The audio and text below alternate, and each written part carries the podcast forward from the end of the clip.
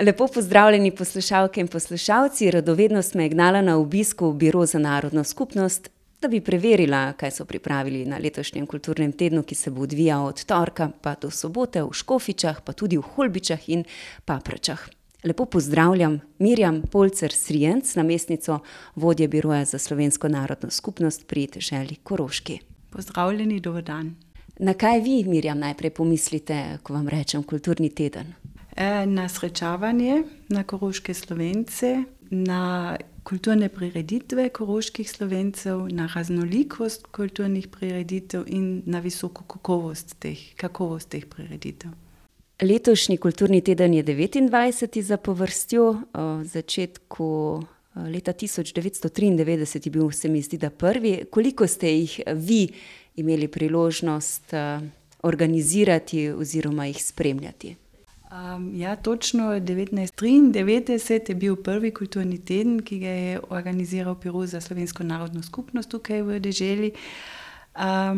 sedaj imamo letos devetindvajseti kulturni teden in jaz sama osebno organiziram že šesti kulturni teden, saj sem od dva tisoč osemnajst tukaj v pisarni. V Biroju za slovensko narodno skupnost dela tudi Franciska Soanjak, ki je pravzaprav od samega začetka, ko so se, začeli odvijati v letu tisoč devetsto triindevetdeset, in ko je še biro vodil, gospod Apovnik, je bila prisotna pri samih začetkih, kulturnega tedna. Franciska, lepo pozdravljena. Pozdravljena.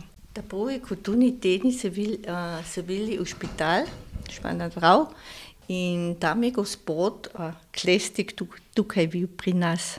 In, in, gospod doktor Andervald, LADSTV je naš šef bil.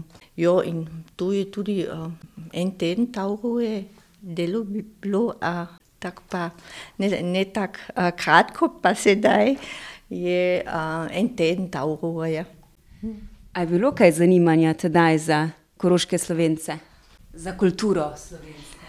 Ja, za ja, to je, bilo in gradu, Pačija, Pačija in, je tam je, veliko ljudi bilo, ja, in je zelo fajn je bilo. zelo lepe spomine, ja.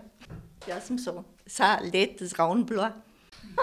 Letos tudi v Škofičah, ne? Tudi, ja. Mislim, da.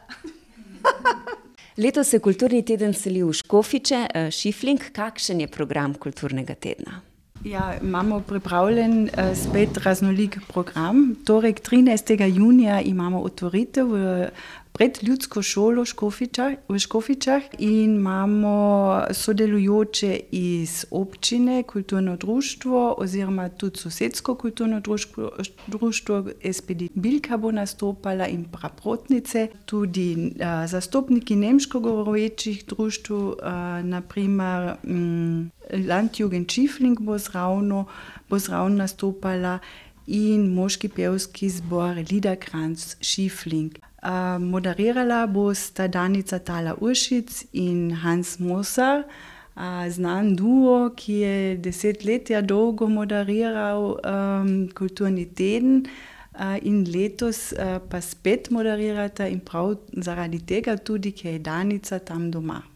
Prireditev, slavnostno odprtje bo potekalo v torek ob devetnajsti uri. Za vse, ki se dogodka ne morete udeležiti, potekal bo pred ljudsko šolo Šifling, Škofiče, pa imamo dobro novico na Radiu Agora. Lahko boste spremljali odprtje v neposrednem radijskem prenosu od devetnajste ure dalje. Ja, nadaljujemo sredo s, predstavo, recitalom, multimedialno predstavo, Teatra Rampa, produkcije Teatra Rampa, Besede na poti, Wörter am Weg, Besede na poti, Wörter im Weg. In Aleksander Tolmajer bo bral razne pesmi in, tekste o miru in vojni, tako da bo to, tudi poseben program, ki je zelo aktualen. Imamo tudi glasbeno spremljavo, oziroma medijske sklope pripravljene. Ja, to je za sredo. Potem, nadaljujemo četrtek, petnajstega šestega z literarno-satiričnim večerom z glasbo. Tam imamo še posebej program za kulturni teden, ki ga Jani Oswald, uh, bota oblikovala Jani Oswald in Kristjan Hölbling. Tam imamo tudi glasbeno spremljavo. In ta literarni satirični večer bo na kmetiji Žedaman v Holbičah. In uh, v petek imamo pred, uh, pripravljene dve predstavi, um, tam imamo v gosteh um, mlade celovčane, društva SKD Celovec in oni bojo um, predvajali ljudsko predstavi o uh, krtecu, majhnem her heroju, uh, ki nam bo pokazal um, življenje, počlovečeno življenje in svoje težave s komunikacijo. in v soboto potem gremo na porod. Začnemo ob desetih uh, pri domačiji Furtaš v Papračeh. Pohod bo uh, vodila Brigitte Entna. Imamo pripravljene postaje in tudi glasbeno spremljavo pri štirih postajah. Tam bojo sodelovali uh, glasbene šole, Nemška glasbena šola Alban Pirk in Slovenska glasbena šola na Koroškem.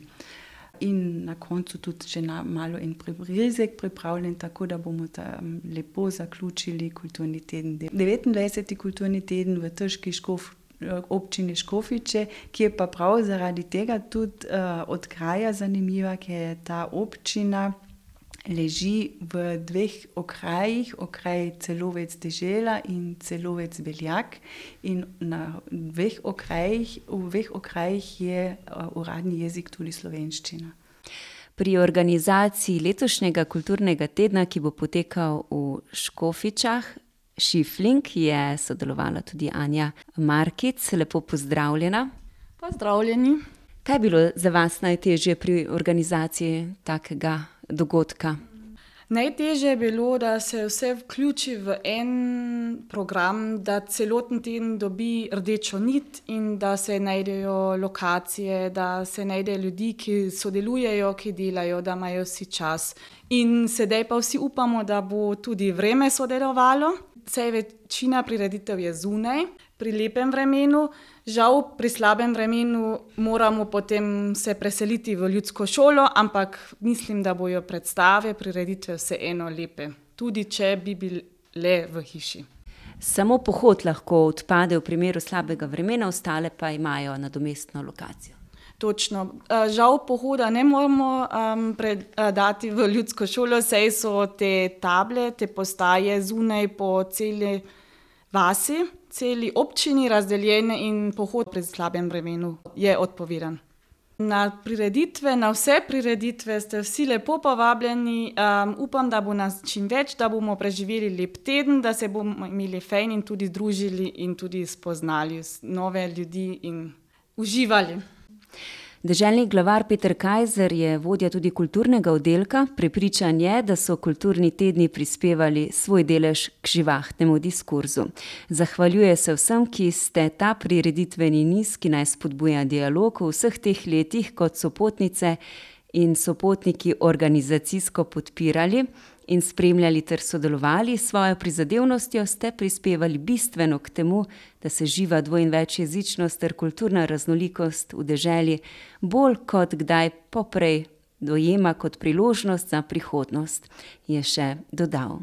Mirjam Polcer Srijenc, Franciska Svanjak in Anja Markic, prav najlepša hvala za predstavitev programa letošnjega kulturnega tedna in hvala tudi za vse nemotene izvedbe preteklih, naj jih bo v prihodnosti še čim več, ostane nam le še povabilo poslušalkam in poslušalcem, da se udeležijo tudi letošnjega, ki se začenja v torek. Ja, veselili bi se, če vas vidimo na prireditvah, da vas lahko pozdravimo in še morda dodatno prost vstop za vse prireditve. Prisrčno vabljeni.